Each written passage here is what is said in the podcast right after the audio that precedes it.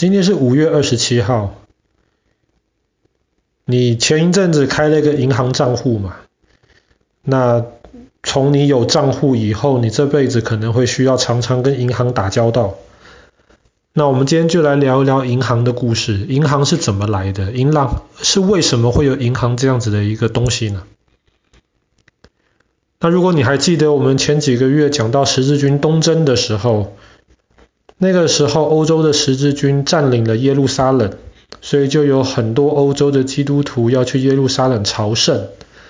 那这是一段很长很长的路啊，在中间你需要用很多钱。那个时候讲的钱不是我们今天说的钞票这种钱，那个时候钱指的就是金币或是银币。那带这么多金币银币其实很不方便，也很危险。所以呢，很多人要去朝圣的人，他们就会选择把他们的金币或银币存在他们出发的那个地方十字军的分部，然后他们就带一点点够用的就好了。然后他们需要用钱的时候，在这条朝圣的路线上有很多其他不同的十字军的分部，那么他就可以拿着他存钱的时候十字军给他的一个证明，到这些不同的分部，他就可以把他的钱提出来。然后供他接下来这一小段行程的需要，所以这样子就很方便，也很安全。当然，十字军的分部也在这中间赚了一些的手续费。那么这就有一点像是这种今天银行一开始的那种雏形。那其实同样的，不只是在欧洲的十字军，在中国也是一样。以前在中国的时候，很多人离开自己的家乡，去很远的地方赚钱。同样的，当他们赚到了很多钱，他们想把这些钱带回家的时候，这些金币银币也不方便这么多的带在身上。后来在中国虽然没有十字军，但是也有一些比较有钱的商人，他们就开始说：“哎，太好了，你可以把钱存在我在广州的分公司，那么同样的，我也给你开一个银行的证明，这样你到我的北京分公司，你就可以把钱提出来。”这些就是银行，可是这些东西还不是我们所谓现代的银行。为什么呢？因为现代的银行做的其实不只是存钱、转钱跟提钱的工作而已。现代的银行是怎么来的呢？大家认为基本上是在十三世纪的时候，威尼斯开始有这种现代银行的概念。那刚刚提到了。那个时候的钱主要就是金币跟银币嘛，特别是金币，因为金币是更值钱的东西。然后那个时候有些人赚了钱了，或是有一些贵族他们家很有钱，有很多金币，那你要放在哪里嘞？你如果把金币放在自己家里面的话，不安全啊，怕被人家偷啊。所以那个时候很多人就想到啊，不如我们就把我们的金币存放在国王的铸金厂里面。铸金厂是什么？就是国王设立的，把把金子打造成金币的地方。因为反正那边本来就有很多国王的金子嘛，所以我们就把我们的金子也存到里面去。看起来是很安全，那确实这样子也坚持了很长一段时间。可是后来，当国王需要用金子、需要用钱的时候，国王就会把铸金厂里面的金币都拿走。当然，有时候国王会还他拿走的不是属于他的那一些黄金，可是有时候他也不还了。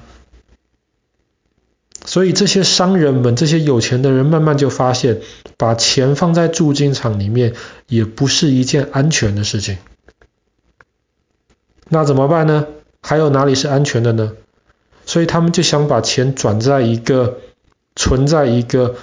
不是国王拥有的一个地方，可是这个地方又要有人常常跟黄金打交道，他们就想到了啊，不如我们把钱存在那些金匠的家里面，那些金匠的公司。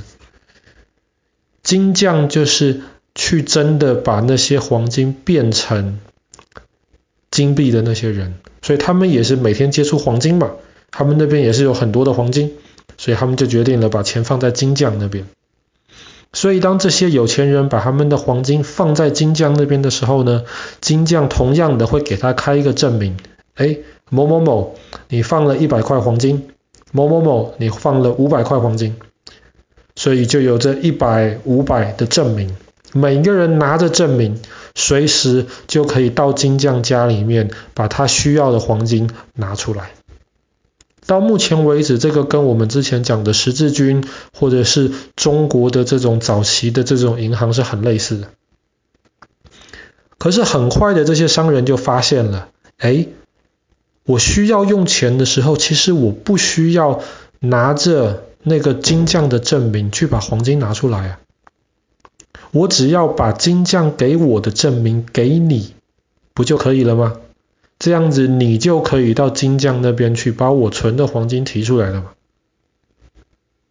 对不对？这样子就方便多了。所以到这个时候，大家就开始明白，我不一定真的需要拿着黄金跟你做生意，我把金匠开的这个证据给你也可以。可是这样子就有一个问题啦，很快的这些金匠就发现。正常的情况，我这边如果有人存一千块的黄金，我就应该开一千块的证明。可是金匠就发现了，我不用只开一千块的证明，我可以开到一万块的证明。为什么？只要大家不同一时间一起来提黄金，不就好了吗？对不对？如果今天一千块的黄金有一千块的证明。如果全部的人都拿着他们的证明来提黄金的话，我的黄金刚刚好就一千块，每一个人都可以拿走。但是因为现在大家并不需要真的来提黄金，大家只需要拿着我开的证明，所以我可以开比我有的黄金更多的证明。正常情况之下，没有人会需要去提黄金的。大家只需要把我的证明给你，你的证明给我就好了。所以这样子，一千块的黄金可能就变成了一万块的证明，甚至十万块的证明。听起来很神奇，对不对？这个基本上就是我们今天银行工作的基础。在十七、十八世纪的时候，大家忽然发现。那这个东西有什么用呢？比方说好了，中国的第一间银行是建立在一八九七年的今天五月二十七号，这个叫中国通商银行。为什么会有这个银行呢？因为在一八九五年的时候，我们如果还记得之前也讲过，中国在甲午战争的时候输给了日本，输给了日本就要赔日本很多很多钱，没有钱怎么办呢？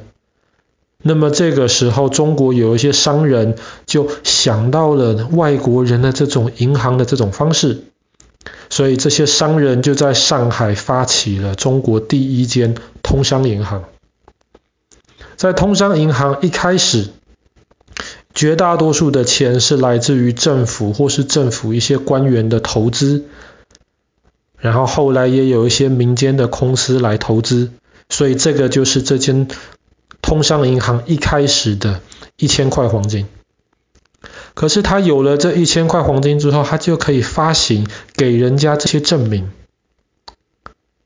那么他可以给一万块的证明，然后当大家有这些证明的时候，大家就可以去做一些其他的事情，甚至有一些这些证明就被拿来还甲午战争打输了给日本的这个钱。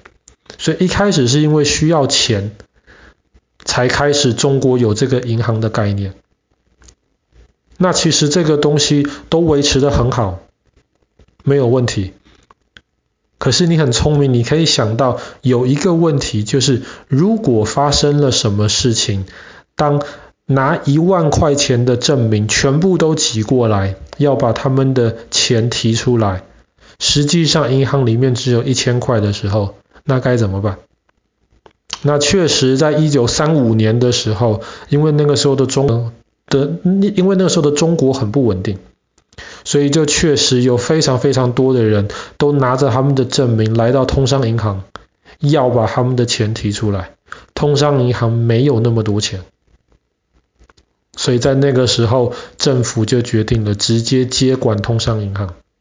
甚至有很多银行因为发生这样子的事情，大家都要抢着把钱提出来，银行就倒闭了。这个在二零零八年的金融风暴的时候发生过，有好几千的银行就这样倒闭了。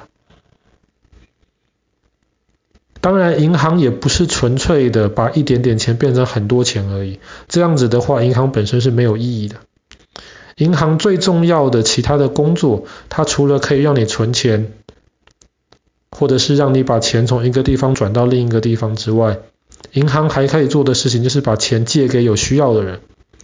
比方说，以后长大你要买一栋房子，那房子很贵啊，你没有这么多钱买房子，怎么办呢？可是你每个月有工作嘛，你有薪水嘛，那么银行就会要求你说，好，这栋房子可能一百块钱，你先给我十块钱，剩下的九十块钱，因为你有薪水。银行就每个月从你的薪水里面扣这些钱，可能要扣二十年，可能要扣三十年。当然，银行除了从你薪水扣钱之外，它还会多扣一点，因为它也要赚钱嘛，对不对？它要多扣一点，这个东西就叫做贷款。你需要很多钱，但是你没有这么多钱的时候，你就可以请银行贷款给你。